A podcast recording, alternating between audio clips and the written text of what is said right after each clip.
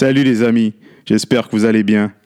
Savez-vous, à la lumière des événements mettant de l'avant la brutalité policière, j'ai voulu approfondir mon éducation pour mieux comprendre les dessous du problème. Et je crois fermement qu'on est mieux outillé à trouver des solutions lorsqu'on implique tous les partis concernés par l'enjeu dans la conversation. Pour régler un mariage, il faut que les deux conjoints s'y investissent à travers la communication et surtout les actions, pas vrai? C'est pour cette raison que j'ai tenu à m'entretenir avec quelqu'un qui a évolué de l'autre côté de la médaille, un homme avec un parcours exemplaire au sein des forces de l'ordre américaines. Il a passé 8 ans en tant que patrouilleur dans la police de Fresno en Californie et 23 ans en tant qu'agent spécial du FBI. Ses euh, engagements l'ont mené à la poursuite du crime international et à la lutte contre le terrorisme. De Washington DC à l'Afghanistan, cet homme est bien placé pour mettre de la lumière dans le tunnel. Il y aura deux parties parce que c'est un homme euh, intéressant et on aborde plusieurs sujets captivants. Voici la première avec Tom Knowles. Uh, I came across your LinkedIn LinkedIn profile and uh, like it was really really impressive. I could see that this was put together by someone who really who was really committed. You know, you you didn't have one foot in and one foot outside, and it, it was really a pleasant surprise because uh, Fred, you, you know, our mutual oh, friend yeah. Fred Frederick oh, yeah, yeah, yeah. And I contacted him because I really wanted to get some insight about uh, police work because we're out here, we're we're we're going to protests, we're um, you know, uh, we're angry. When I mean we, I'm talking about the society in general, and especially exactly. people my age and visible minorities. Uh, you know, we want change, um, and like, frankly, we're th- th- there's anger against the police force and and i kept thinking okay so why don't we talk to them? Why don't we and but the problem is tom is that while they're on the force they're not very accessible. You have to deal with pr the pr department. And yeah. the, the pr department can i guess controls what they say vets everything and it's very pr right, right. Um, so I asked uh, Fred if I could, if I could, you know, let me get some insight. Let me talk to a like a retired cop because retired cops got frankly nothing to lose. He's done his time, right? What are they going to do to you? Demote you? They can't do that. So and then uh, what he did, he went above and beyond the Call of Duty. He referred me to you, and I looked up. I'm like, how could I talk to this guy? I better be on my game because this is this, this is something. And yeah, if you could just is there something we as civilians are, are taking for granted uh, when it comes to the reality of just being a police officer? Something that we never think about and we take for, you know, it's a given. You know, Bruno, I don't, I don't think there's. I mean, I, I truly because um, since the since the uh, the Floyd killing, and I, and I mean it's killing. I just let it be noted right now that was flat out murder. Um, mm-hmm. I I have had more truly heart to heart, in depth discussions with colleagues, with my youngest son. Um, I, I, I got to tell you, I, I sort of mentioned this in our the few email exchanges we had. He, our youngest son, uh, who's still up in Reno, right after the killing, he'd send a message and he says, Hey, I want to give you guys a heads up. This is outrageous. Uh, I know you don't condone it, but I want to do more than just sit back. I want to engage in the protest. Mm-hmm. And I, but I don't want to insult. I don't want to spit. You guys think I'm spitting on you or your careers or anything like that. I mean, he was really the type of son that you would, everybody would hope they would raise. Great kid. Yeah. I mean, very, very respectful on that from that sense but he felt like this is something that I need to stand up for. And that's what I'm really impressed when I'm looking out at the protesters here. And and we said absolutely. In fact, we encouraged him to get out there. But don't don't, you know, if if you know, if the shit starts to hit the fan, then get your ass out of there. Mm-hmm. You know, do not stand around and do not try to confront and think that you're going to accomplish anything uh, roostering up against the cops because they're just going to rooster right back, and and nobody's going to win in that. And he agreed. He says, "Okay." And I said, uh, "But you know, but make make sure you make your voice heard. And he's actually even gone further than that, and now has appeared in front of the city council a couple of times. And I wow. and he was like, "What do you guys think?" And I said, "I again, I love it. I applaud you, but don't go in there and just bitch. Walk in with some answers. Walk in with some suggestions. Don't just say defund police. I mean, you can't." And he says, But dad, you know that's not what they mean. They don't mean take away all the money. And I said, But son, that is such an open, open statement. You know, we we all know what would happen if all of a sudden you just took every cop off the streets. I mean, mm-hmm. I don't think there's anybody out there that thinks for a second that that our societies maybe the Canadians could, because let's face it, you guys do not have the violence up there that we do tend to have down here in the states. Um, but but I but but he says, but you know that's not what they mean. And I said, then when you go in, go in there with specifics and go in there with specific suggestions thought thoughts that you have planned out you know and so you actually have answers to nothing worse i was always raised nothing worse worse than complaining or bitching about something and not having a suggestion for a solution because all you're like is i'm going to go in there and blah blah blah blah blah and then turn mm-hmm. around and walk away and it's like okay well that was easy for you to come in and vent uh, right you got to have suggestions so so the bottom line is i want i want to get back to there there there is nothing where, where you could put a finger and say, okay, this is, if we change this, problem's fixed. It, the, the problem is, is it's, I, I thought, I really believed through the years it was getting so much better. Um, I, growing up in Central California, we have a large Hispanic community, and um, I grew up our, our community is, is very, very, very mixed of, of everything from blacks to browns to Asians to whites to, I mean, Armenians to, I, I, mean, everything. I mean, that's just, and a lot of that is, that's just California. But Central California, because of all the agriculture, you've got really a lot of different denominations in here. And uh, I was just always raised that I, I wasn't raised any particular. They never said, don't be this, don't be that. But it was always just treat people fairly, son. Real simple. Just mm-hmm. treat people fairly. Well, I, I tell you, it was really driven home for me personally when I was dating uh, this Hispanic girl uh, back in high school. And, and she was from a different area that really tended to stay to themselves. And the fact that they were that she was dating uh, a white Irish boy. Um, the guys around her neighborhood didn't like that. I can, and I can so, imagine, yeah. Well, so when we would go to dances and things like that, man, I was I was getting the elbows in the ribs. Uh, you know, I was getting shoved up against the wall when I walked into the bathroom, stuff like that. Just a lot of intimidation things, you know. And I, I remember going to a couple of dances where I was the only the only white boy in in this whole arena, and uh, because my best friend was Mexican, he was dating her best friend, so the four of us would go out, and so I, I was the lone white guy, and and I I remember the feeling that I would get when other people were trying to intimidate me, and then it came to a head. I'm literally sitting in a car with this best friend of mine when two of this gal's uh, buddy friends that didn't like us dating. One of them comes up and I we're sitting there and the window's open and one of them reaches in and pulls me halfway out the window and the other guy just starts pummeling my face.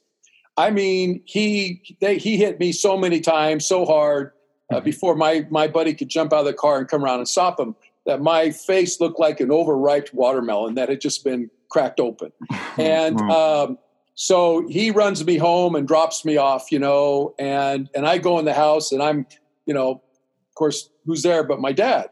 And and at that point, my initial reaction was, Dad, we need to load up and we need to go pay some retribution here, you know? Mm-hmm. I mean, I but once I got the bleeding to stop, you know, any facial wound bleeds so fast. And uh, I'm in there and I'm trying to stop it. And now being a father with young sons, I can only imagine how my dad felt emotionally.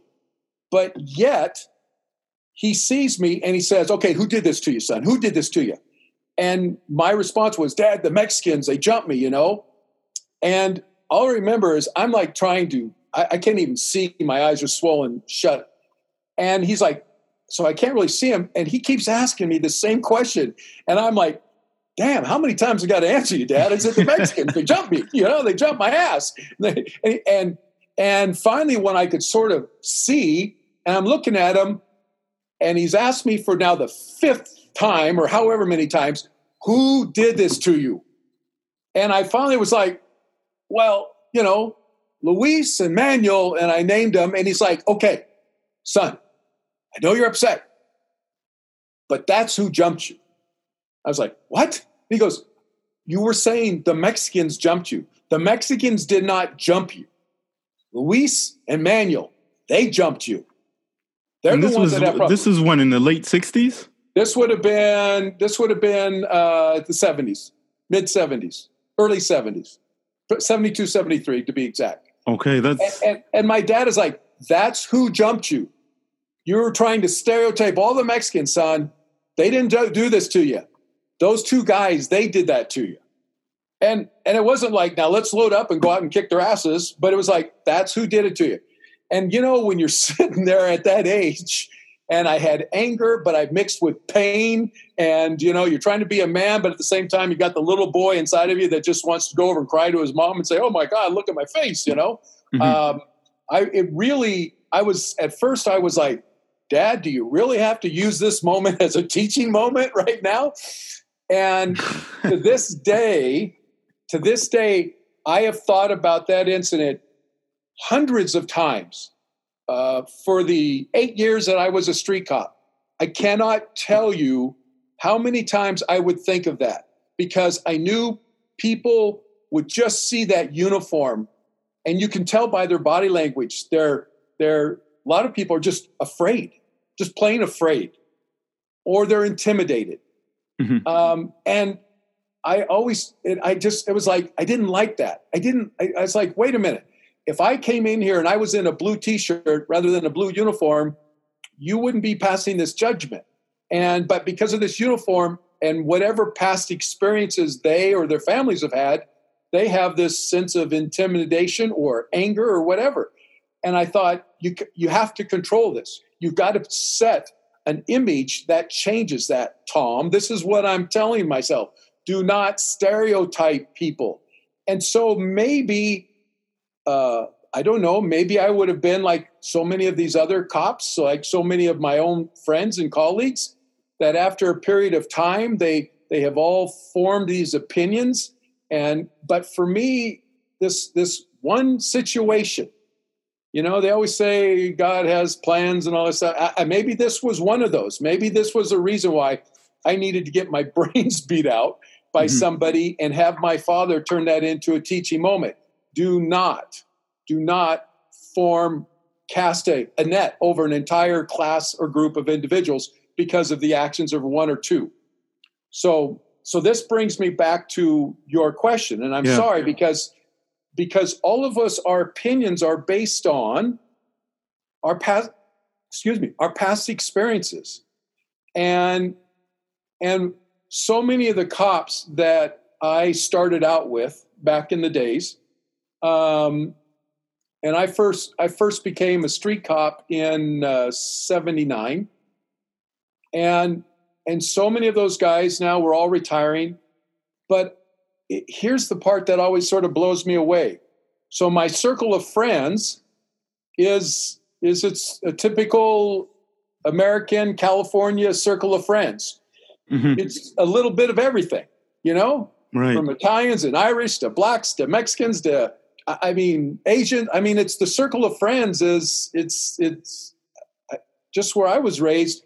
You, you know, you look at, I've just never looked at people by race, but by this is, you know, Frank or Pete, or I mean, yeah. you know what I'm saying? But you were fortunate to have the educational aspect coming Absolutely. from your father because in your in, in the article that you wrote uh, in the political magazine i believe oh, yeah. you you mentioned that the uh, the issue with regards to um to, like to this situation is basically an educational problem a, a mental health problem and there's a criminal justice uh, issue as well. But you were fortunate to have the educational aspect. So you, in a way, you were lucky to have your dad give you that sort of teaching moment. You know, Absolutely. that would help you see people as individuals in, instead of seeing people as members of a group, like collectively, right? right? That's this fortunate, especially in the seventies. That's why I asked you when was oh, this. Yeah. So. And not not I shouldn't do this, but he was from Arkansas originally. He was born and raised in Arkansas. You know, my mom, mom was born and raised in Texas, but both of them came to California when they were young because they didn't like a lot of the things they were seeing back where they grew up. Okay. You know, and yeah. it wasn't just that, but it was also jobs and all that other stuff. It's not like, you know, any particular thing. Just like so many other people, everybody was moving west. But but here's here's where I mean, my youngest son and I, he was they were both of them were in for Father's Day last weekend, and um, we had a, a great it was like a three and a half hour discussion monday morning again about about the changes that need to take place and you know it's it's really interesting because as i said was started to say a lot of my friends now that have retired out i can tell that their the job has taken a toll on them and that was one reason why frankly, I was glad I got away from the police department and went into the FBI. Because, you know, when you're that uniform guy, eight hours or 10 hours a day, you're going out and you just go from call to call to call to call. And it's nothing but problems. Problem. I mean, nobody ever mm-hmm. calls you to say, hey, just wanted to call to tell you, you guys are doing a great job. We'll see you later, officer. I mean, that, yeah. never yeah. happened, right? I'd be interested to see a, a street cop from from his first year to like his eighth year. I mean, as you mentioned, it's it's you know you, you, it's the constant calls and and and you never you know it's not like you're going out to you know to Beverly Hills where people are doing just fine. It's always a, most of the people who call the cops are in the worst dire situations, you know. And you you well, see. I, I, I throw back to you. How many times have you ever called the cops? You know, I mean, once. Uh, yeah, you know, I mean, look at all the years you've been around. You've called them once. Uh, we've called once, and I mean, most of the time, the people. So for the people who do call, I mean, you get the the little ladies who want to, you know, just be noticed. All I said, but at, by average, think about how bad the situation has to be before somebody actually picks up the phone and says, "I got to call the cops here." And I know on my old beat that I used to work in, um, we averaged between 22 and 27 calls a night for service. Now, that is, in those days, that they were eight hour shifts. We were supposed to get a half hour for dinner, but many times during the summer months, from like April through September, many times you, there were so many calls holding for service that, I mean, we had when calls would come in, you had from zero priority being call crimes in progress down to like eight, which was a barking dog call. Mm-hmm. Where I was, you would have zero priority calls. That, so crimes in progress, because we had computers in our car, uh, so you could see the calls that we're holding. You'd have zero priorities, like a half dozen of them sitting there waiting for units to respond to them because all the units were out on other zero priorities. And so that computer would be flashing these zero priorities, and you would clear from one call and immediately let dispatch know, hey, I'm en route to this one. So you'd be jumping to that next call. And all night long, it was just that jumping from zero and one priority calls all night long. And and this is the one thing that that I that I that I say that to me, the issues none of the issues are all the cops' faults, and none of the issues are all the people on the streets' fault. I mean, it's it's like anything. It's like a family disturbance. You know, you always want to think that you're right and the other one's wrong. But mm-hmm. come on, it takes it takes two to tango. And and in this situation, because the cops are are human beings, I wish we could be robots, but we're not. We're mm-hmm. human beings, and when you keep going from call to call to call to call, and seeing nothing but the worst of the worst situations, then it it taints who you are. And friends of mine who did their 20, 25, 28 years, it has really tainted them now. And I, I when I meet with them and I see them, I hear what they say. I see I see the way they look at people. But here's the interesting thing where a lot of the black community feels like, well, the cops just hate the blacks. When I go to my group of friends that are law enforcement colleagues, again, these are groups that they're they're every race and every denomination. And you hear that how cops, at least here in the States, cops tend off duty, tend to hang around with only other cops. Mm-hmm. And the reason being is it's not that they hate everybody. They just, when for eight, ten hours a night, when all you're doing is going from call to call and seeing the absolute worst of the worst of the worst, you you just get where the only people that you really trust are the guys and the gals that work around you because right. you're not having to handle their problems in your mind they don't have problems but we all know that they do have problems yeah. you know alcoholism and suicides and all this other stuff. But but you so they you start retreating and pulling in. And after a period of time those first five years you know when you when you everybody in my days when they came on they came on because we all had the desire. We really wanted to it sounds corny but you wanted to help people. Right. You know? Yes I, I don't know help at what but you want you truly you wanted to help somebody and um and then all of a sudden that starts changing and and when you just keep hitting these calls five nights a week and you know it just it really does a job on your mental state I can only and, imagine. And uh, well, like, and you know, and that's you know the days, and I'm sure there's still parts. I know there are parts of Canada that you guys are virtually have no crime, and I mean, I I I love my country. I've spent almost 40 years fighting for my country, defending my country, but but I've traveled. Um, you saw from my resume, I, I've actually been to over 63 foreign countries. I've worked in many, many, many of those countries. And it's from the smallest little country out there with a population of, you know, 600,000 to mm-hmm. major countries.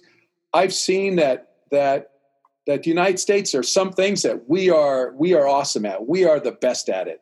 And when I say the United States in this situation, I literally mean North America because mm-hmm. we, our standard of living compared to the rest of the world except for parts of Europe. We are so far ahead of most parts of the world in our standard daily standard of living that most North Americans they can't even grasp the way other people are still living out there. You know, it's true. We it, do live a live in a bubble. Oh, you know? such a bubble. And and so there are some things that we are unbelievable at, but there are some things that oh my God, we are terrible at we are just and sometimes our arrogance just doesn't allow us to open our eyes and say okay what, what do we need to do here folks what do, how can we change this and and i i've heard some things. You know i, I try to take every bad situation and, and try to make something positive from it. And floyd a man lost his life here. And in the most egregious way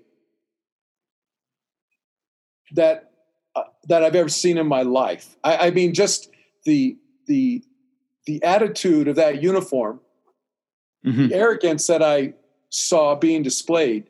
I, I mean, it, it it it was beyond disturbing. It was sickening. It was it was like I, I just can't I can't explain it because I know most people understand. But in our profession, where where, where guys tend to protect other guys because that's you know you're out there every night protect this right. guy because you know in 20 minutes you be you may be needing him to protect you you know the very next call.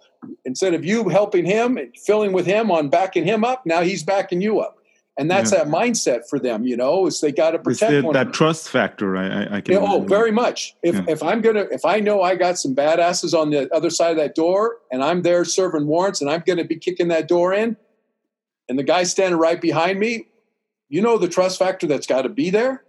You know, I mean, you, you you're going through that door and you're you're hoping this guy's going to be there to help you. You know, I um, one time I got into I had a I had a new trainee and when I was with the PD and I got into a foot chase with a burglar and we'd ran about like three city blocks and for whatever reason, the trainee could not keep up with us. And I finally, the guy went down, or I tackled him. I don't remember what it was, but all I know is we went down to the ground, man, it was assholes and elbows. We were going at it. We were fighting, mm-hmm. and uh, and we were we're I'm I was six two. I'm six two, and we're six three, and about 210, 215, and he was he was same size. Boy, we matched each other size for size. Right. And and we started rolling around on the ground and and it's it's uh I mean we're going. You know, we are going at it. And I feel him, he starts trying to grab for my gun. And nothing more terrifying than to be to think, you know, that somebody may get your gun out and shoot you with your own damn gun. And we're going at it. And finally I get this guy rolled over. I get him on a hold, get his arm up behind him. I'm grabbing my radio, trying to get a fill unit over there because I don't know where the hell this trainee is, you know. And um, and just as I go, I've got one arm up behind him, and I reach back, put my radio away, and reach back for my handcuffs to come out. Well, he feels me. So I guess I sort of loosened my grip. So all of a sudden, he thinks now that he can jerk that arm back out from underneath him, you know, loose of me, and start right. rolling and start fighting again. And as soon as I feel that arm, because I, I got to tell you, I'm exhausted at that point. Uh, one thing about cops, we wear those bulletproof vests, and it it constricts the ability for you to breathe tremendously. Right. So when you're running and you're trying to get those big deep breaths, you cannot do it with those vests on. And then the gun belt and all that other crap. But anyway, he feels me as soon as I start to loosen his arm. He feels it. He tries to jerk that arm back around, and I and I just instinctively, I just boom, I force it up behind him, and man, oh man, all of a sudden I hear his shoulder and his shoulder pops. And it's like a, a branch breaking a branch, a green right. branch. Mm-hmm. It was a sound that I will never forget. And and I knew something something dislocated, something broke in that thing. Oh my God. I mean, here I am 30 years later talking about it because that sound. I've been involved in shootings. I was part of a SWAT team and all that stuff. But and you still remember that sound. Oh my gosh. And and you know, I'm like, I'm like, stupid son of a bitch. I told you, just just relax, quit fighting me, you know? And I got him cuffed up, and as soon as I seated him up, he I mean, this poor guy's in pain, you know, and we were about same age and all that stuff. And I'm like, I'm like, God, why did you, you know? And, he, and he's like, oh, my shoulder. And I'm like, okay, I'm gonna, I, you know, I, I did things safety wise that you're really not supposed to do, but I, it just, it, oh, to hear that sound, I knew what kind of pain this poor guy was in. And so I, I know when I first started, and I know the other guys around me, they were all there for the right reasons. But with time, now I, I want to clarify mm-hmm. no, I don't care what profession it is, you have a percentage that are there for less than honorable reasons. Exactly. And so yes. I'm not trying to say, oh, this is 100% of the cops. You know, mm-hmm. I, I won't do that. But I would be willing to stake my name and my reputation that it's for 90% of the cops or more. Mm-hmm. One, one bad cop or in the FBI, one bad agent just destroys all of us. But, but the overwhelming majority of the guys all got there for the same reason. And then they see the same things over and over and over and over and over and over and over and over again and it, it pollutes the brain because we are only human but one thing i do want to say is and i, I, I want to pull it up here because i there was something that i again that i've heard as a result of of things that are going on. I didn't know this program was even in effect. I think it was in effect before um, the latest situation but the university of maryland has a a program going, and it was called it's called the the laser program l-a-s-s-r-s it was the acronym. And basically what the sociologist was saying is even if you go out and you hire cops or hispanics or asians from a different city and bring them into your city mm-hmm. and then think, okay, I'll assign the blacks to the blacks, the Mexicans to the Mexicans, you know, Asians to Asians. They're still going to have an implicit bias to them that they're going to get from the training. Because Despite the, fact that they're from the same community. No, these are pe- these are people that are from these are these would be people from other communities when a community can't get enough people in their own community, so Okay. they'll reach out to others. I know. I think I saw right now like Houston PD was recently in Los Angeles recruiting or something Okay. like that. Okay. And and the sociologist out of Maryland was saying just because you bring, bring an Hispanic from from LA and bring him into Central California, you're you're still going to have he's going to become biased because of the training, excuse me, that's provided to him. And I'm I'm I listened to this. It, it was on National Public Radio back on uh, early June. It, it was an outstanding piece. And basically, what he says is between them, the officer safety issues that you're taught in the Mhm. academy, Mhm. and and then what you go out and you experience, and you've got the old timers saying, "Be careful here, be careful there, be careful here." You know, don't do this, don't do that. You're going to get yourself hurt. Blah blah blah. That no matter what minority you are, what, no matter what race you are, no matter what intelligence level you have, you know, personal safety, personal security always overwhelms anything like that. Mhm. And so you start, you develop this, this, these bias. And that the only way that you can really prevent those is to continue through continuing education. So And when you hear when you hear things like defund the police, um, what do you what do you see in your mind when you hear defund the police? Because they're they're they're because I looked it up and I could be wrong. What it basically advocates is just is just reallocating tasks and responsibilities to people who are better suited to do that job. Like you know, sometimes we ask cops to be uh, social workers. Uh, we ask cops to be um, shrinks or psychologists. Marriage And- counselors. Uh, yeah, counselors. how about how about we get the appropriate people to actually do that and let the cops be cops? and and and this is really this picture's when I first heard defund police, I'm I'm sitting there going that that's insane. We'll have total anarchy. I was in Los Angeles during the Rodney King riots, Mhm. and I saw what I saw then. I've told people later on. I said what I came to realize during the King riots was that while we law enforcement think that we keep control, we don't. We don't. We have control as long as the people let us have control. And when the people decide that we will no longer be in control, then mm-hmm. we are not in control. And I saw that there. I mean, I I really again, I what I thought you couldn't see in the United States, right? Because we're we're better than the rest of the world. Mhm. All at once I saw what total anarchy can be. And I realized we only have control because the citizens say, okay, you go ahead and think all you want, Mr. Cop, that you're in control, but you're only there because we're allowing you guys to be there. I I mean, that's it's the God's truth. yeah. So so when I so when I was hearing defund police, and after seeing what true anarchy can be, you know, and now I've seen in I've been in a few other countries as the governments were collapsing and so forth, and it's like, holy shit, this is Mhm. unbelievable.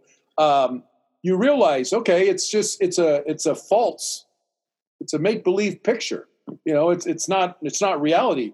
And so when I first first heard defund police, I'm thinking these people these these are naive people. They don't understand what what they're saying because if you pull all the cops off the streets, we're going to have complete anarchy. You've got too many uh, true true assholes of the world that are out there from you know from the mafia to the cartels to I mean you got you got too many groups out there uh, that just itching for something to, to occur um, and and I thought that's insane.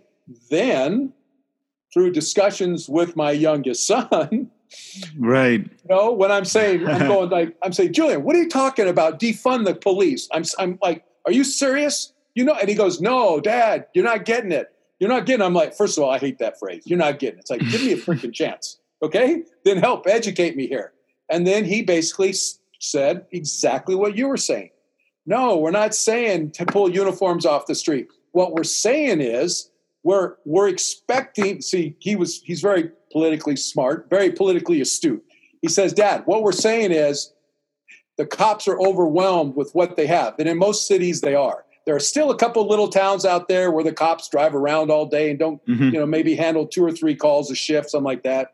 You know, there's not, plenty of cities like that in, in Canada. Nothing goes on, and you know. Yeah, sleepy little towns, you know, and even in the midwestern part of the United States, you know, the country towns and all that stuff. You could you could have that going on, but let's face it, major cities of the United States, that's just that's just not so. And so he says, we're not saying that. He says, and then he he he knew my past. He says, "Look at you. and Look at the number of calls that you used to handle, and a lot of the stuff that people would call and complain about, you couldn't even handle because you're too busy running to all this other stuff." He says, "What we're saying is is that we need to step back and say, wait a minute. Um, well, perfect example. I had a um, I had a, a psychiatric ward of, of, for the county that was out in the middle of my beat, and as oh, a wow. result of that." all of the outpatients, a, a, big majority of the outpatients lived within a certain radius of that hospital so they could get in and out for treatments. Well, all of a sudden, patient X decides, I'm not taking my medication, mm-hmm. and he she goes off, goes goes completely off. So who gets called on those? The cops do. Mm-hmm. And I'm in there uh, probably at least four of those 22 to 25 calls a night I spoke of earlier were dealing with mental health patients who most of them would go off their meds and they would be often they would be suicidal and they didn't want to kill themselves so they do the old suicide by cop and that's oh, why i oh, used to get a, that's why i used to get a lot of trainees out of my area because they wanted them to get the experience we'd go to certain places and knock on the door, and I tell the trainee, you know, hey, be careful. This guy, he tends to point guns, you know, and the trainee's looking at you, and it's like you open up the door, and there's this guy sitting there pointing a gun at you, just waiting for you to shoot him. He wants you to shoot him, so he thinks at that point.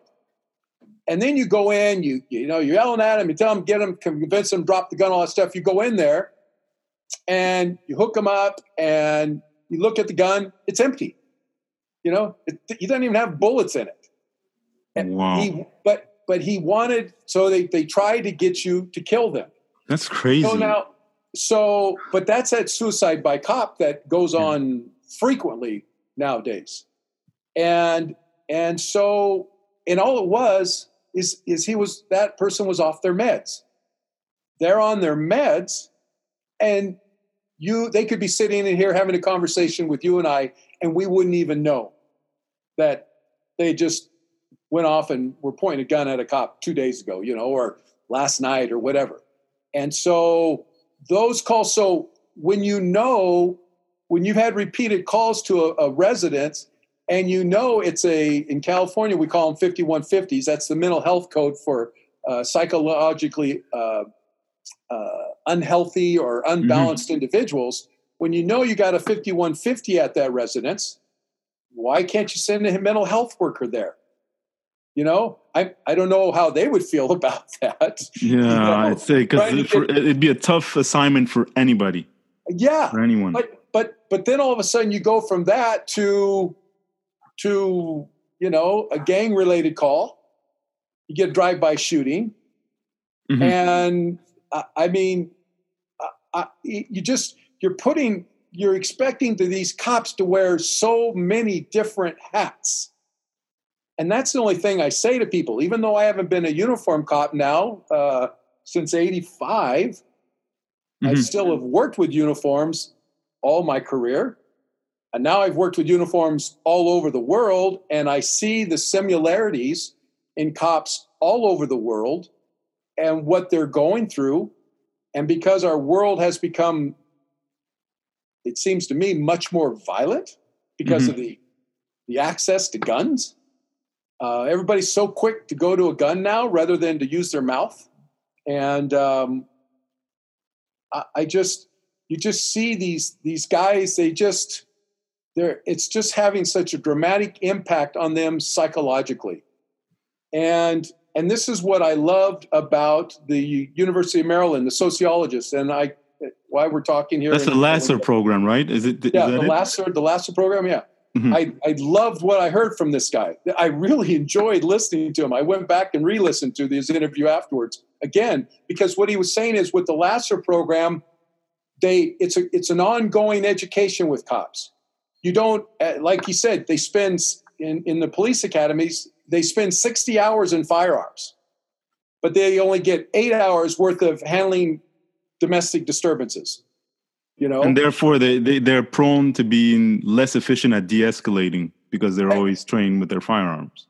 It's not even that you're all, it, the firearms training is more to make sure a that you're accurate hmm b that you don't do impulsive shooting and c that you have fire control you know that you don't empty out a magazine on that stray cat. You know what i'm saying? On something like that.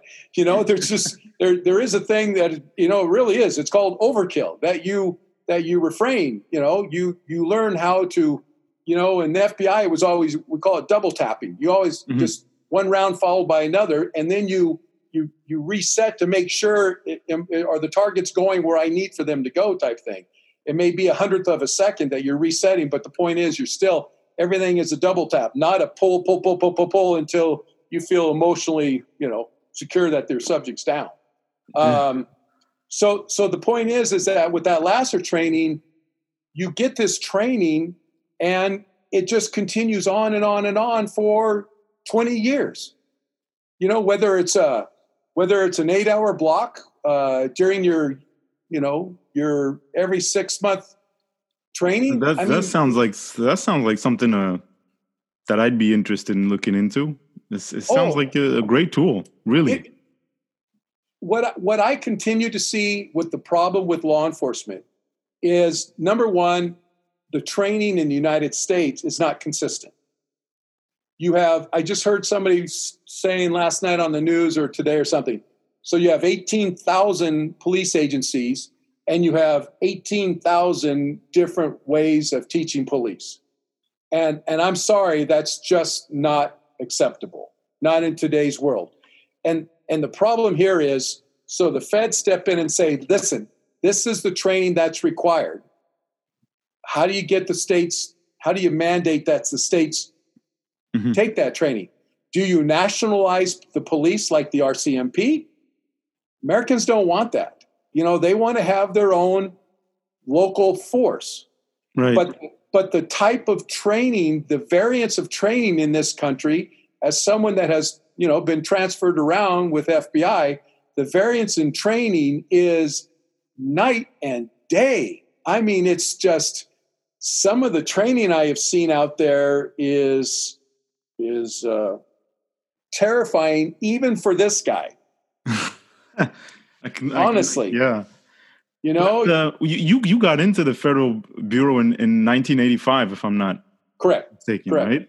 So you got in this was the reagan years right? He was he was president at the time uh mr reagan and um he uh he was big on the war on drugs was he not?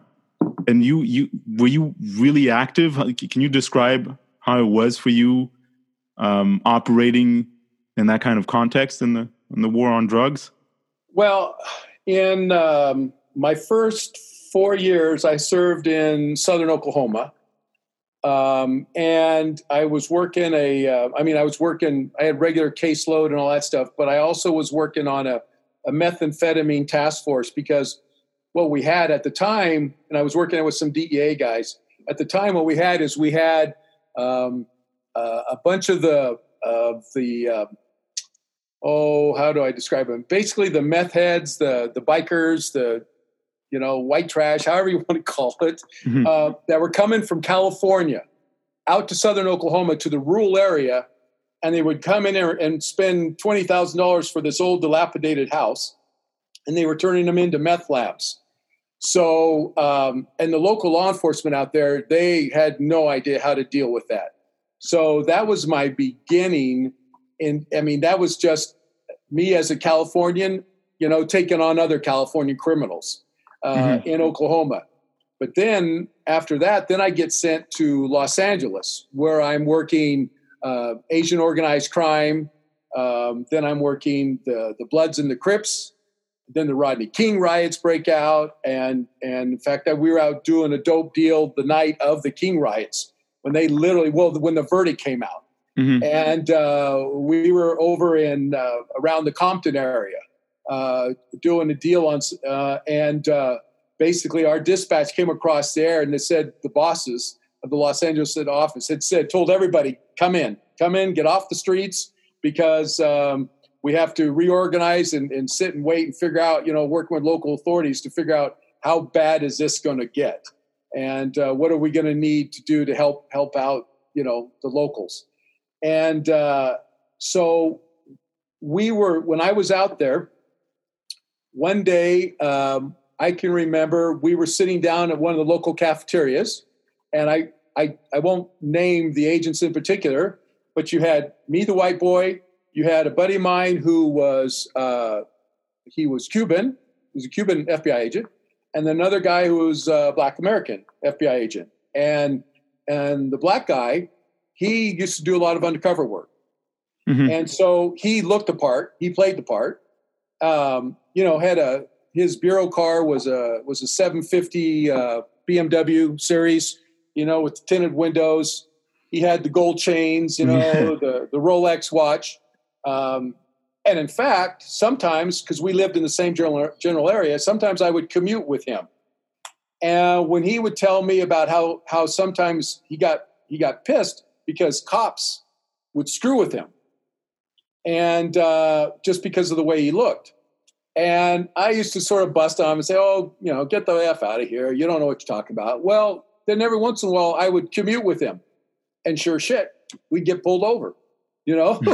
and and I'm watching the interaction here and I'm like, holy shit, man. They they pulled him over because of the way he looks there. I mean, there was not a shadow of a doubt that there was he didn't he didn't commit any violation. It was just, you know, it was just sort of checking checking him or checking us out at that mm-hmm. point. So, uh, you know, I was sort of getting a taste of that back then. But then I had also seen some corruption when I was in southern Oklahoma. So I was, you know, the the Central California guy. His his world of of thinking everybody was nice and decent. It was sort of collapsing already, you know. Um, but then, uh, then one day, uh, my partner and I had just been involved in a shooting, and and it was it was uh, it was a pretty close one uh, especially for my partner. And um, so that morning, the next morning, I'm sitting down at the cafeteria with this with the Cuban and the black and the and the, the white Irish guy, and we're talking about our work. And at that point, the price of a for a kilo of cocaine had actually dropped. Okay, uh, hadn't become. I mean, we're spending all of these hours out there, putting in these massive resources. Mm-hmm and cocaine is becoming cheaper. So it just shows you the accessibility is just there's so much more yeah on the street that we're let me doing. let me ask you a question regarding uh, cocaine because there's something I find astonishing. Like Reagan in his comprehensive uh, act or the the the the initiative he took on for the drugs on war uh, the sentencing for crack was much higher than the sentencing for cocaine. And when you when you look into it, the people who consume or who sell crack cocaine are mostly blacks. You know, blacks. Right. And then the cocaine, right. the powder is consumed by you know white collars and rich people and white people. Rich white guys, yeah. So. That's I, yeah, yeah. No, I mean, no, I mean, you know, Brian, I don't know what to say on stuff like that because it's the truth. I, I mm-hmm. think their justification at the time was that the, the the crackheads were more prone to violence or something like that's okay. I you know, but but even look at look at cocaine. And this is the one thing that we were sitting around the table talking about this one day is that is that you know to to to powder out cocaine you need a particular chemical that is in those days, and I'm sure they figured out new ways now, but in those days, the only way to really dry out and take it from the paste into a powder mm-hmm. was a chemical that the perfume industry used. and it, it's a chemical that you it, it causes the perfume to stick to your skin, you know, to make that odor stick to you. And and my, and these numbers are way off. So I'm just I'm basically I'm telling you right now I'm sort of pulling them out of my ass, mm-hmm. but they're they're similar in the in in in the way that we felt in that that the entire perfume industry would use like let's say a thousand gallons because this stuff was so potent and it, it was made overseas. It was so potent that one, one particular perfume company would use like 100 gallons a year for their entire for all their product lines because it was that potent. But yet the cocaine industry were buying that stuff by the barrels to powder out their cocaine. Now if you really, I'm sorry, but if you really wanted to stop cocaine from coming in, all you'd have to do is either outlaw that substance or at least start regulating that substance or mm-hmm. start, you know, but but God forbid there's money to be made in that particular business. You know, US companies are making it and this guy and they're shipping this air and and you know the the the So there's a financial incentive. Oh God. I mean, so, and, so, so then they task so, you guys to deal with the ramifications of, of that exactly, substance. Exactly. When when there are there are other ways, there's smarter ways that you can stop it. And and and and the the black undercover guy, he had been involved in so many close situations that you know he couldn't even count them anymore. And I had just been, and my partner had just been involved in the shooting and the Cuban, well, his ass was always in getting into shit because that was just again the people he was the criminals he was dealing with. Mm-hmm. And the price of cocaine had come down, and we're sitting there having breakfast, and we're like, "What the are we doing? Why are we doing this, guys? This is insane." You know, it's like I'm I'm sorry. I love my country. I love my community but I'm not willing to die for something that nobody else gives a shit about, you know? And, and I mean, we were just, you know, this is not, I'm not getting paid to go be a pitcher at a baseball game or a tight end or a receiver or a hockey game. I'm, I'm, this is reality out here. And these guys that we're dealing with are not playing games, you know? And, uh, and, and it's just like, oh, this is insane but you see it in movies, though, in, in movies and TV shows, they're always reluctant to hurt federal agents. Is that is that fiction or it's not re- It's not really because it seems like you, no, they make you seem untouchable in movies. Yeah, I, I wish they were, but um, it, it, it's interesting. I, I, will say that because I can tell you uh, from eight years as a street cop, I mean, I knew that when I pulled my gun with the guys that I was dealing with, usually, you know, and said, police, you know, hands up or whatever it was, um, you pull your gun and it usually makes them run faster. You know, mm-hmm. I mean, they, you know, you don't pull the holster, you say, please turn around, and they run. and then they see that gun come out and it, it causes the afterburner to kick in. And you're like, holy shit, why did I pull, pull that thing out? You know? Um, the first time, honest God story, the first time I pulled my gun out and hollered FBI. My feet are already rolling because I know the gun's coming out, so I'm going to have to run faster. Mm-hmm. And I holler FBI, and this guy, this guy stops. He stops so fast. I run into the back of him, and I almost, almost had a discharge, an accidental discharge when I when my gun hits him in the back. Oh my god! Because I knew he was going to run. They oh, always run and this and i i mean i after that happened i called a colleague my old partner back here in california and i said you're never going to believe what just happened here. I said so from now on don't don't holler police. Scream fbi these guys stop. You know? I mean I go, I don't know if it's the television, I don't know what it is, but for some reason, you know. Well, they, they feel like maybe you know more, and maybe like you're this, this sign of super law enforcement agents you know you you yeah exactly oh my gosh you know i mean but Uh, like you know, I don't know. I, Th- I don't- th- I don't that's know. really interesting. That's that's really interesting because FBI because our education is you know is is when it comes to law enforcement is from media, is from television, is from movies, and uh, it's it's uh, to be able to have that insight is is is really it's amazing, really. Um, Some people really learning a lot right now. but Pardon? uh, like I wanted to ask you something, and uh, something that's I don't know if you've if that uh, crossed your mind a bit, but at the time when you were um, in the '90s, when you were working in that in that in that predicament, should I say, Mhm. m- marijuana was one of the illegal drugs, right? And now it's legal in California, and you see probably people smoking and having a good time.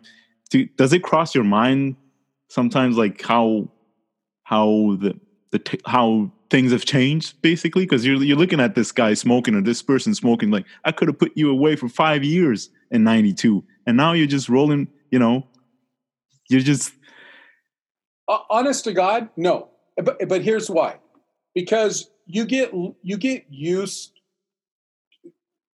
First of all, the cops. I hate to use this term because I it's it's a way that I I want to talk about before we hang up here or disconnect at any point. You get used to sort of not to say they're they're soldiers, but you're a soldier out there. Here are the laws. okay. We pay you to enforce them. You do not interpret them. You are not the judge. You are not the jury. I mean, in California, that gets pounded, pounded, pounded through the academy. You are neither the judge nor the jury. You are law enforcement. You enforce the laws that are on the books. So if they say today this is a violation and they say tomorrow this is no longer a violation, Yeah. I got to be honest, I don't really give a shit. I mean, for me, marijuana growing up in California was always one of those things that um, I and I know most of the guys that worked out around me. You would, if you saw, I, I mean, the only if you pulled over a car now, if they had like, you know, if they had two, uh, if they had a trunk load full of it, where they're obviously a distributor, then Mhm. then you're like, okay, well now we got a problem. But you see a guy and they've got a half dozen joints. I, in those days, even then, back then, it was all attitude. The guy was like super cool. They were they're like officer, you know, blah blah blah, and you're like, okay, okay. And all I do is you realize that's against law. Yeah, okay. See that gutter? That I better see that torn up and thrown in that gutter here real fast, or throw it in that. See that grass? I want you to stomp it in that grass. You know. Um, I- so we didn't in California. I know a lot of states. They were like, oh my, this it was the, the you know marijuana, cocaine, heroin. They're all pretty much bunched together, you know. And it's like, oh, guys, guys, guys, come on. Mhm. But out west, at least, even in even in the '90s, you know, '80s and '90s, most of us just could care less about marijuana. Um, yeah, I mean, Oh, okay. Well, well, that's that's interesting to because I, Yeah, 'cause I mean- I, I thought that that it'd be it'd be some sort of a weird transition because you know the, the, the- it's it, it was illegal at one point, and then you know you're pursuing distributors. You know you're pursuing like drug dealers, and they mainly sell marijuana, and there's administrative costs to it. There's human lives. There's human resources. You're expend, expending all this energy and 20 or 30 years down the road, uh, if I'm not mistaken, it's legal now and things have changed and you have to do, you know, you have to just turn the page no matter what happened. it's it's it's like it's like alcohol. I used to have uh, an uncle. I told you my my where my parents were from. I used to have an uncle who was a bootlegger.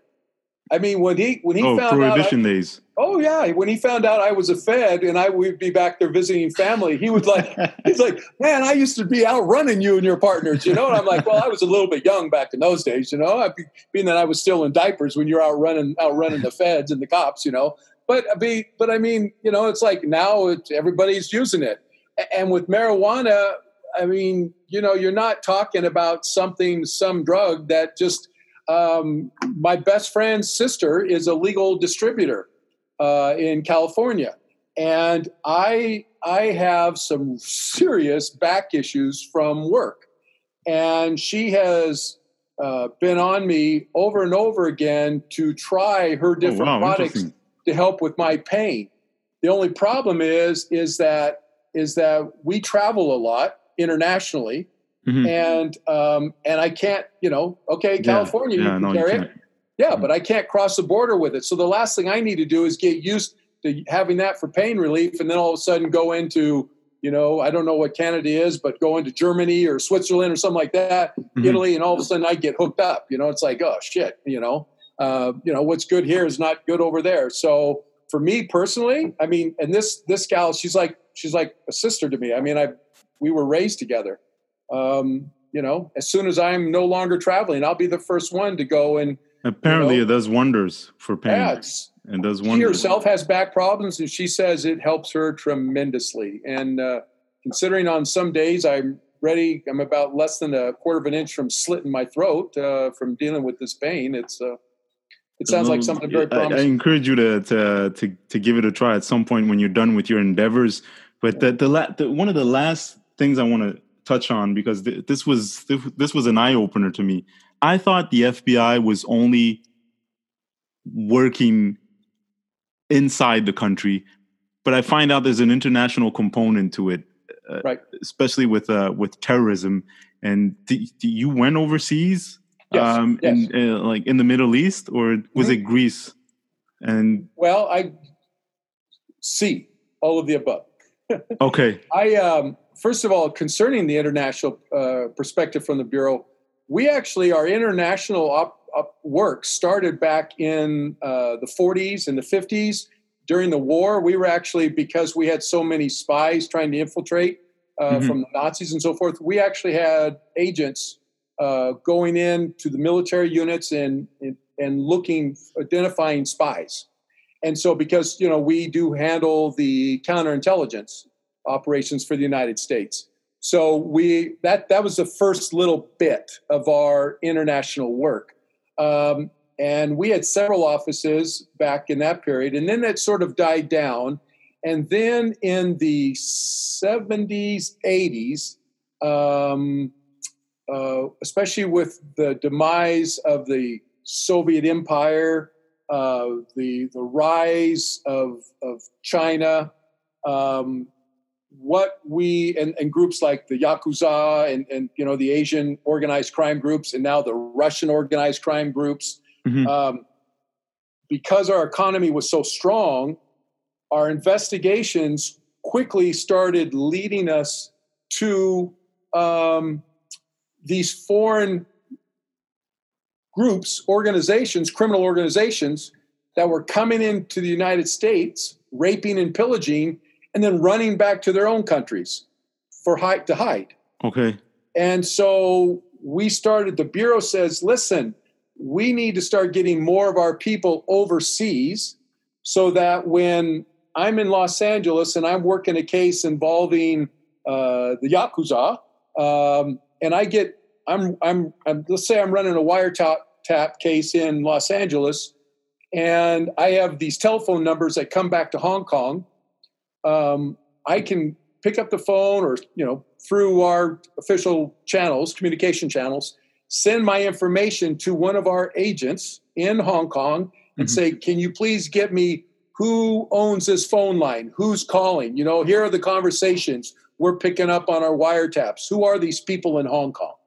And so our uh, then our our agent in Hong Kong, he'll go to the Hong Kong authorities. He's already knows them. He's out there talking to them and uh, and they can start passing that information much much faster. Um, Interpol, most people would say, well, what about Interpol? The problems with Interpol is number one is um, if I'm in Los Angeles and I see send a lead to an agent in Interpol, it's going to go to a Hong Kong cop who has been assigned to handle Interpol mm-hmm. uh, leads. You know nothing about that cop, and if all cops were created equal and everybody was paid the same and they perfect, all would yeah. Exactly. But the reality is i send that number over there and that guy may work, very well be a member of the yakuza himself. And and go to them and say hey the fbi in los angeles is asking about you. So this way i get to send it. And the amount of of of our investigations domestically now that involve foreign groups has just blown up exponentially. I mean, at one point it was maybe 10% of our cases. Now I would be willing to bet it's it's it's 60% or higher of our cases. And I, I can imagine it went higher after 9/11 as well. Well, 9/11 is just that's just strictly terrorism, yeah. Terrorism. Mm-hmm. Uh, yeah, and of course in the terrorism world, whoa, it's just off the charts.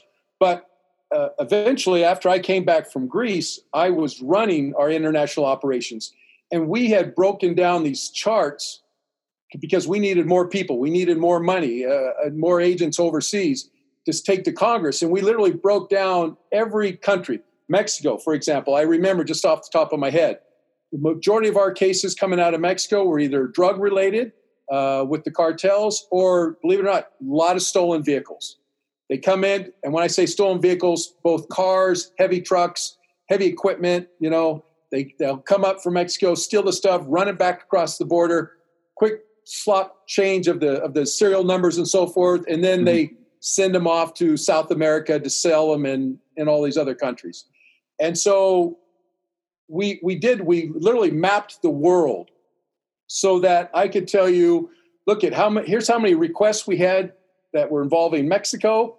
I need this many agents, and I need agents that are, uh, are have expertise in uh, Mexican cartels or on auto theft. You know, we're working we're working stuff out of uh, uh, Jordan. We're working stuff out of Egypt. Uh, I'm working primarily money laundering, uh, white collar crime, or Islamic terrorism.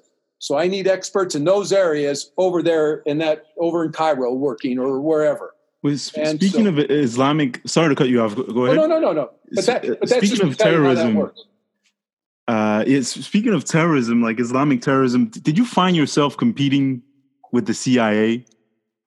Because we compete all the time, in, in, in, no matter what industry you're in. There's always, you know, companies com- compete against one another. You know, there's Pepsi, Coke.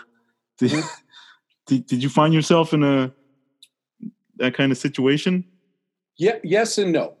Um, when when I first went overseas, when I took our office over in Greece, it was uh, 1995 and and we were two agencies. See well let me explain. Here's but there's a big difference and this is what most people get confused about. Because what always concerns me is when i'm overseas and somebody says oh you're cia and i go no no no no no no no i'm fbi you know we we're we're the leaders of rule and law you know i mean we're we're mm-hmm. we're law enforcement we're out trying to identify criminals the CIA is an intelligence collection agency. And, and what they do is the National Security Council every year identifies what are the biggest threats to the United States. And, you know, this year, maybe last year, they'll say, okay, it's uh, terrorism emitting out of uh, Iran. Uh, maybe it's uh, Chinese espionage of our nuclear program. It's the Russian money laundering, blah, blah, blah. So they so they identify these are the biggest threats. And then those threats go out to the CIA, the NSC, the NRO, you know, the whole alphabetic soup of intelligence agencies out there. Mm-hmm. And they say, go forth and collect as much information on these topics as you possibly can. Never is there any thing about identify a criminal organization and bring them to justice. They, they have no idea about the rule of law, the elements of a crime, what you have to prove to convict somebody. That is not their job. Uh, CIA. So basically, the FBI FBI hires more lawyers right? No, not lawyers, because our cops, we all in California, we all have to do the same thing. You know, I mean, the, the law you get to focus on a particular type of law, whether it's civil law, criminal okay. law, family law. When you're a cop, you have to know criminal law. You know, and the academies out here, that's what they do. They identify, the, they break down the laws. It's not just uh, you hear people say all the time, "Hey, I've been robbed." You know, God, I got robbed last night Mm-hmm. And I know what they're saying. And I go, oh, really? What happened? Well, I came home and I found out someone had broken into my house and, and, and taken my television set. You say, well, no, that you weren't robbed. Yes, I was. I go, no, you weren't. You were burglarized. There's a difference there. You know, robbery is by force. And when somebody's in front of you and stick a gun and says, give me your wallet, And burglary is when somebody breaks in to your dwelling or something like that, and they take something, and there's never any interaction. I didn't know that. And, oh yeah, I mean it's huge. It's mm-hmm. it's huge. So if I'm out there investigating something to, to prosecute, arrest somebody for for burglary, I have to be able to show that they broke in, that they went went in with specific intent to take something, and blah blah blah, all this stuff. Robbery is entirely different. So you have to know all this when you're when you're pursuing these investigations if you ask a CIA guy, hey, go out and even on even on terrorism, go out and identify. We we have this group right here that's moving money to fund terrorist uh, activities. Well, they can go out and they can say, listen, we've identified a cell and we believe they're getting their money from this guy and the money's winding up over here with this guy. Okay, uh, that's great. How? Where? Where's your proof? And they're like, well, we have sources. Okay, Mm-hmm. Can they testify? Uh, no. it's like, okay, if they can't testify, then then we don't have facts. We have nothing. With, it's not proof. Then it's just you telling me that. So now we have to go out and find people that are actually willing to testify or go up on wiretaps. You know, watch them through surveillances and do all of this other stuff. The agency or the intelligence community, they make intelligence assessments but but based off of information that they have collected. But that is far different than proof for a criminal investigation. And that's the difference between what we do overseas is one is out there collecting sort of general information. Now, now don't get me wrong, you know, the CIA, they got to collect that information through by hook or by crook. You know, I mean, uh, do they have to break into some foreign government offices to get information about the Iranian nuclear program? Oh, hell yes. You know, if they know it's in this particular scientist's desktop, uh, are they going to go in and try to get that? Yes. Or are they going to try to recruit that guy and mm-hmm. get him to tell us that he what he's working on? Yes. Do we care? The FBI care? That's not a criminal violation, so we don't care about that. Does the CIA and the United program? Oh hell yes you know so it's it's really two different jobs but people tend to say oh you guys are both the same and you're like whoa whoa i'm not out there breaking into offices i'm not out there you know i mean i i just we just do different things and did you through your work did you um like you got a chance to go to afghanistan afghanistan if mm-hmm. i'm not mm-hmm. mistaken did you right. uh did you feel like you did you did enough during your assignment there and that you had some tangible results Oh, absolutely. App, apps. I mean, probably one of the most uh, worthwhile assignments in my life.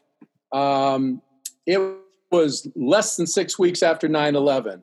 Um, I was chief of international operations at the time. Um, so I was running all of our foreign offices in DC. And the Pentagon came to us and said, listen, um, our attorneys at the Pentagon are saying our the guys that were hitting most of the Al Qaeda camps were uh, special forces guys, right? Your Navy SEALs, your Green Berets, all those guys. And you know, and those guys are they're they're a lot like CIA. They're just jumping all over the world. They're doing their assignments and all that stuff. And and they're finding when they're hitting these Al Qaeda camps, they're finding these documents that relate to Al Qaeda activities that eventually lead back to the United States. So that's a document now that could become potentially um, evidentiary. So you need it in a criminal trial. Well, you have to have chain of custody when you find documents like that so that anybody who touched that document potentially could wind up on the witness stand in a criminal trial. Well, the last thing that they wanted was for one of their Navy SEALs or the Green Beret guy to come in and try to testify in an American courtroom because when you do, all your past activities could potentially be exposed, especially if you haven't been.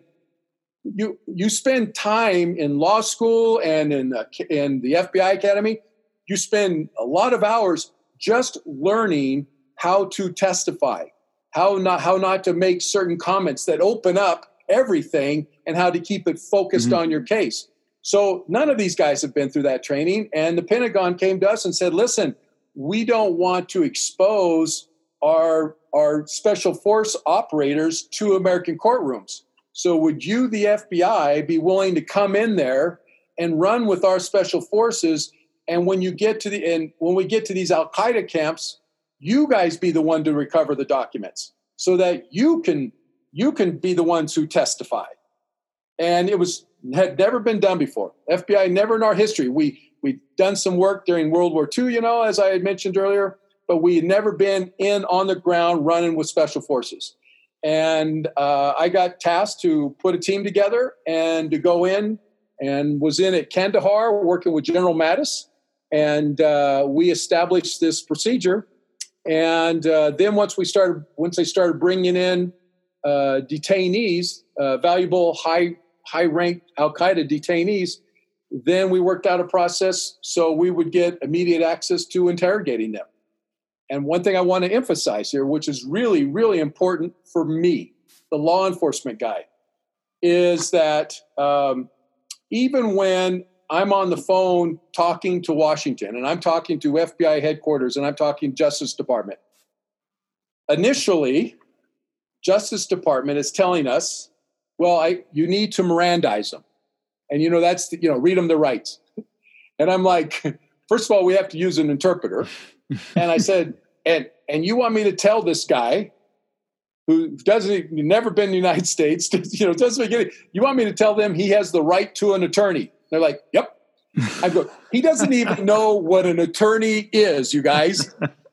and you know, and the thing people get confused about, thanks to television, is you, if you arrest somebody out on the street, somebody says, "Oh, you have to you have to Mirandize them as soon as you arrest them." No, you have to Mirandize them if you're going to ask them about the crime. Not not what is your name, where do you live, but about the crime. If they're gonna, if you're trying to make the guy uh, give himself up for being involved in a crime, you have to let him know that he has certain rights. Okay, but in Afghanistan, they're bringing in these people that we don't even know for a fact how they've they've been brought to the American military.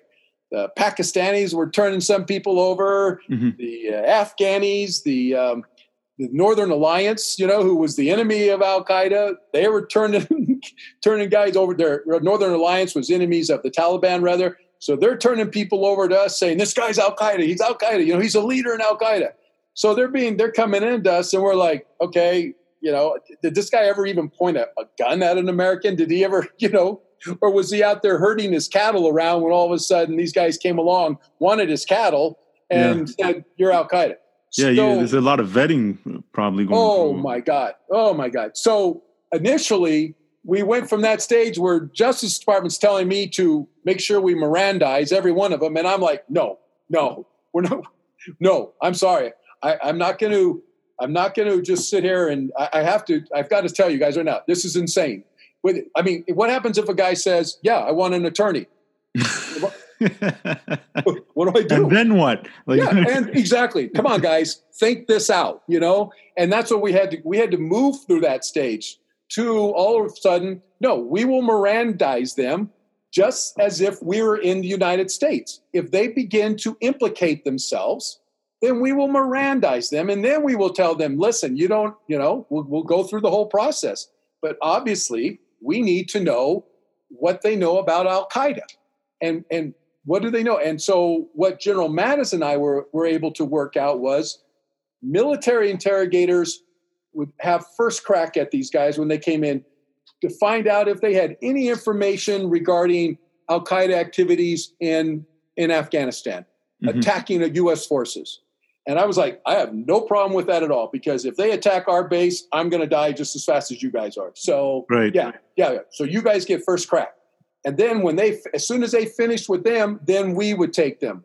And um, and one of the first guys we got was Bin Laden's driver, and uh, and he had wow he had he had said nothing to the military guys, but once bureau agents sat down, I mean, come on, this is not our first rodeo, you know. I mean, we we an interrogation doesn't have to be hostile. It can be, in fact, with us, it's was it was it tough opposite. getting things out of them? It must have been tough getting getting pertinent valuable information out of them?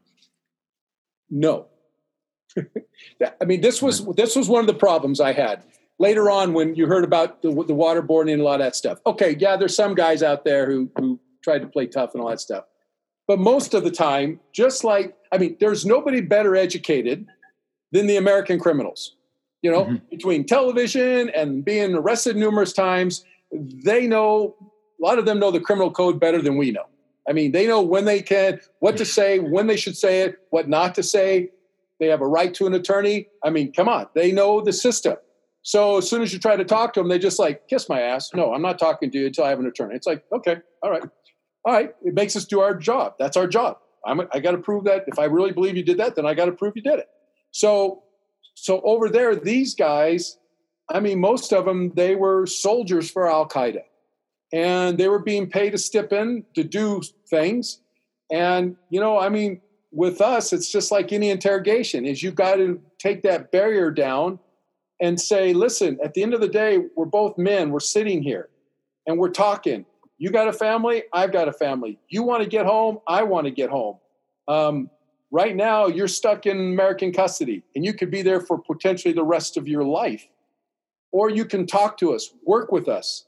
Because, and the, one of the things that I used to tell uh, people was, I, I, I'm not looking for where is bin Laden because more than likely none of you guys know, but in the in the United States at least we have a saying that the captain goes down with the ship, right?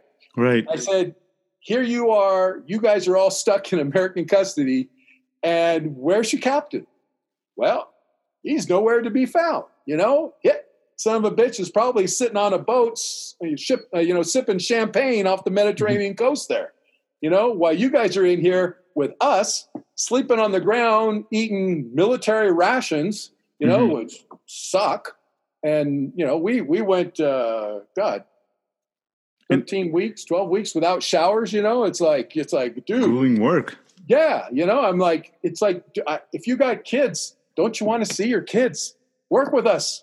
Work with us. Let's did, get this did, did you find them out. committed? Oddly, uh, astonishingly, astonishingly committed to what they no. were doing no, no, you didn't find very few. Then were you able to get a glimpse, even like some sort of consistent explanation on why why they would why they hate America, basically?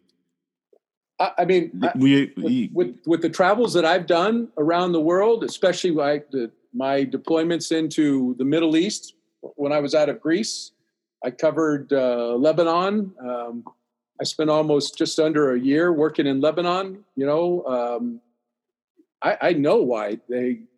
I mean, you know, we we do a lot of boneheaded things. As I said earlier in the, the earlier interview, there are some things that we are just fantastic at, and there are some okay, other right. things that we yeah. suck at. And and a lot of the things that we do, the politics, um, it really it just makes us look terrible. And I mean, right now, let's face it our our image around the world is at the lowest that I've ever seen it. This this reminds me of in the 70s when I came home from the military, it was just right after Vietnam, I was told do not wear I was assigned in Germany at the time with the military and they said do not wear your uniform home because when you get out at the airport people will start spitting on you. And I was like, oh, that's unbelievable. But I mean, that's just the way people, they hated the Vietnam War, and that's what Americans felt like about the military.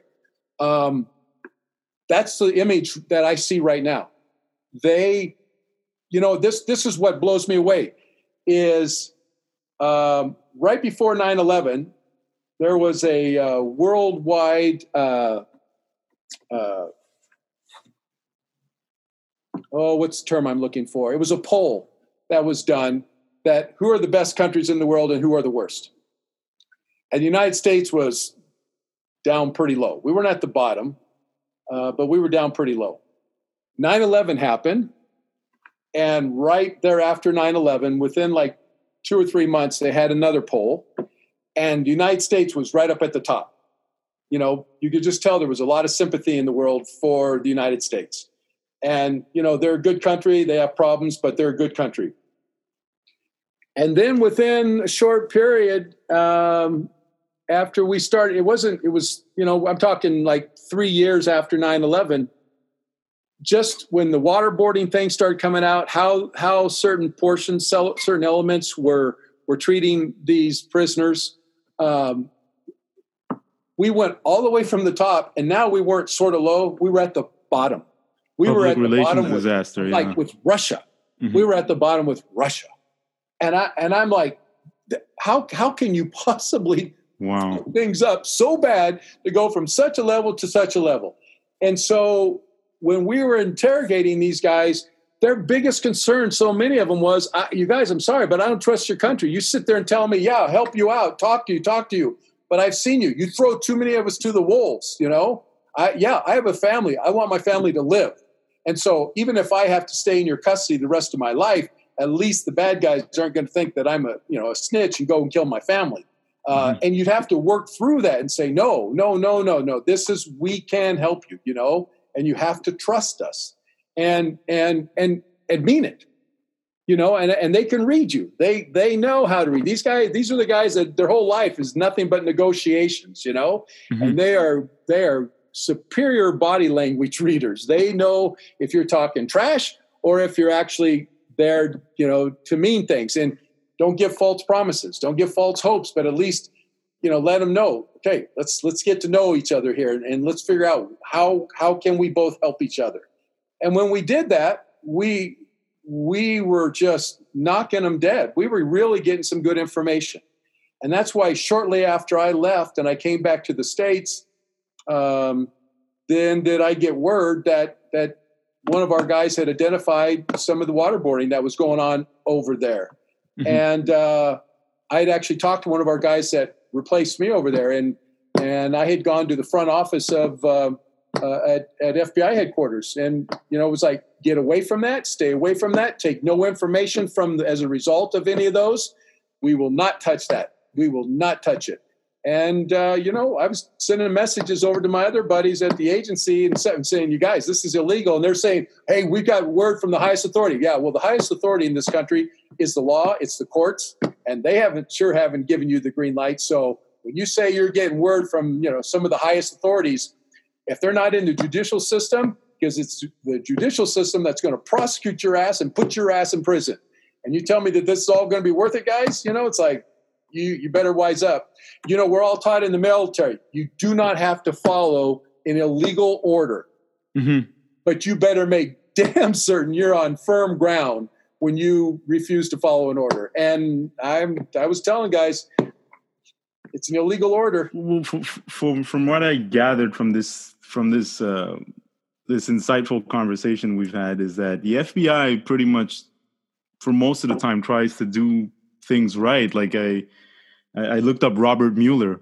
Um, he refused the warrantless wi- wiretapping, right? The, sorry, yeah. Am I saying it right? Sorry, English is my second language. Yeah, yeah. The, the well, warrantless wiretap tapping. Yeah. He refused to do that, right. and he he really wanted to to respect the to abide by uh, people's uh, you know inherent rights as Americans. That was astonishing to see to read. Well, because you said it earlier, because we do have so many attorneys inside. Right. And he know? went to law school too, didn't he? Yeah. yeah, he no, he was a federal prosecutor. Yeah. Before he even became FBI director, and he won countless awards as a as an aggressive federal prosecutor. And and even my some of my own friends now, they have such a hard time believing this when I try to say, you don't understand about the bureau. Fidelity, bravery, integrity this is an organization that lives by this. And people right now, with all of this bullshit media out there saying, oh, you guys did this, you did that. I'm telling you, it, history is going to look back and say, whoa, we, we were really wrong. We should not have questioned what you guys were doing here. I, I mean, Jim Comey, I've never seen a director so well respected as, as I did Jim Comey. Um, and they're just trying to do such a hatchet job on them. And it's just like the it's just I'm, this environment right now is insane. Uh, i've just never seen i never thought i would see our judicial system politicized to the level that it is. I, it's like, I feel like we're like a third rated country world country right now. It's just. But, but right now you're in a good spot. I mean you're away from this. You've done your part yeah. Uh, and uh, like, uh, I want to thank you, uh, Tom, really for for giving me, uh, I mean, the time just to learn from your experience. Um, I wish I was more comfortable in English though, because sometimes you know I think about words and and how to how to be eloquent and stuff like that. So it takes up time. But I, I just want you to know I really appreciate uh, what you've given me, and this is this is amazing. And I and I wish you nothing but the best. I, I wish we had like you know there's, plenty of stuff to cover because you know there's history uh, in the FBI, right? And you can't talk about American history without you know its institutions, and the FBI is one of the major institutions. Um, but yeah, man, uh, merci beaucoup, Tom. c'est c'est vraiment. And your wife is also a, an agent oh, yeah. as well, an ex-agent. No, she was. She speaks was, French. She, oh yeah, she she was actually assigned to our office in Paris at one point. So uh, yeah, so she yeah she's That's the French something. speaker here. Yeah, she she's the French speaker. So um, the um, the the one thing that I, I really wanted to say, and, and I know I had sent it sort of one of my little rambling messages to you, but one thing that I just I wanted to say to your listeners is that one of the one of the changes that we have got to make in law enforcement, and I really think it sort of started with Reagan and this war on drugs, using that term war, mm-hmm. And you you cops, you're our soldiers out fighting that thing. And I think that sort of started that mind shift. And then then all of a sudden it was you know the cartels and all the all, all the automatic weapons. And the guys were i know at times when i was working dope on the streets i felt like i was actually in a freaking war zone. A couple of shootings were you know mm-hmm. automatic gunfire. I mean shit when i was in the military i didn't have that much gunfire fire coming at me you know i mean so you really feel like sometimes you are. And and and then with the period of time that we've been in Afghanistan and then and as long as we've been at war in Afghanistan over the terrorism issue what has happened what I I see uh, the fundamental change I see in our law enforcement is today and I'm stealing this quote from another individual but today our cops feel like they're warriors that they are the warriors instead of the guardians and I actually, when I heard this mm. guy say that, I had to go up and I looked up the definitions for each term. And literally, warriors are those guys that are out fighting for your system. They're out fighting the wars for you, versus the guardian who's in there to protect you and protect your community. And too many of our officers, through through the environment, through their managers, through a lack of training, training, training, feel like they are warriors and that they are in a war, them versus us, and all of this crazy shit.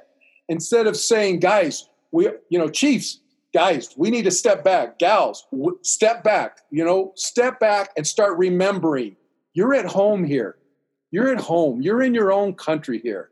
Yeah, these people that come in here starting shit, and mm-hmm. we do have a lot of foreign influence coming in here. Anybody who thinks all of this even the violent side of the protests, mark my word, down the road, they're going to find out there was foreign intervention in a lot of these protests. The agitators, the guys throwing the, the Molotov cocktails and stuff, they're going to get these people identified. A lot of them are going to be foreigners. I mm-hmm. guarantee you, foreign governments just trying to stir the shit up in this country. They want to see problems in our country. I, have I've worked them. I've been out there targeting them. I've been all around the world. Yeah, they, they they're they're on social media. They have agents. And, and you know, don't. It, it, my own friends here, I sit there and I tell them, "Don't you see what's happening right here?" No, no, no, no, no, Tom. You've been watching too many movies. You know, it's like, oh Jesus. I mean, it's just we just yeah, they just they're, purpose. They're here for a purpose to, to disrupt your your your social they are fabric. Here and right? they are here, and and we need to but we need to still convince our our our, our uniform guys that I still believe the majority come in for the right reasons, and we need to bring them back. We need to bring them back and say, remember, you're the guardians. This whole city here, you're one of the guardians of the gates to this city. You mm-hmm. need to be helping these people. And at the same time, though, whether it's uh, Nuestra Familia, whether it's Russian organized crime, whether it's the Bloods or the Crips, We've got to be dealing with those guys. The Bloods and the Crips are an American organized group. I, I'm a firm believer. Government, why are these kids out there? Because they're not getting the proper oversight. They're not getting it at home. They're not getting in school. We got to spend money. You know, if you got to move money from the police to get more sociologists into the schools, if you got to move money, all right, all right, but you got to still keep you keep a force there, but you got to change the mindset. Get them back to the guardian status and then let's start getting in and educating these kids at a young age and saying, "Hey, look at the cops aren't your enemies. They're not your enemies. They're there to help you." Instead of every time they get together, man, I, I walked up on too many of those situations that you can feel as soon as you walk up, man, you can feel that freaking hatred for you. Just the way they look at you, they just freaking hate you. They're not born with that. None of us are born with mm-hmm. bigotry or racism. We're taught it. It's not innate; it's learned. Exactly. Yeah. You know, our, our youngest son, the school that he was going to in D.C., the, the preschool, he was the only white kid in the preschool. We moved out here. Um, he was like six, seven years old. He's talking to friends of his about when he was in school back in D.C. And I could tell by just a couple of comments. You know, later on, I said, I said, Nick, I said, you do realize you were the only white kid in your school? I was not. I go, yes, you were. And he goes, I was not, Dad. I'm going, son. I go in there, I get a picture. I show him his picture. I go, and he's like, yeah. but my point is, he didn't even know it. He did not even know it. And that's the way it's supposed to be. You know, he right. did not till he saw a photograph. He didn't know he was the only white kid. You know, and it's like, so today we got to make these changes. And this is so when people ask me, what do we have to do?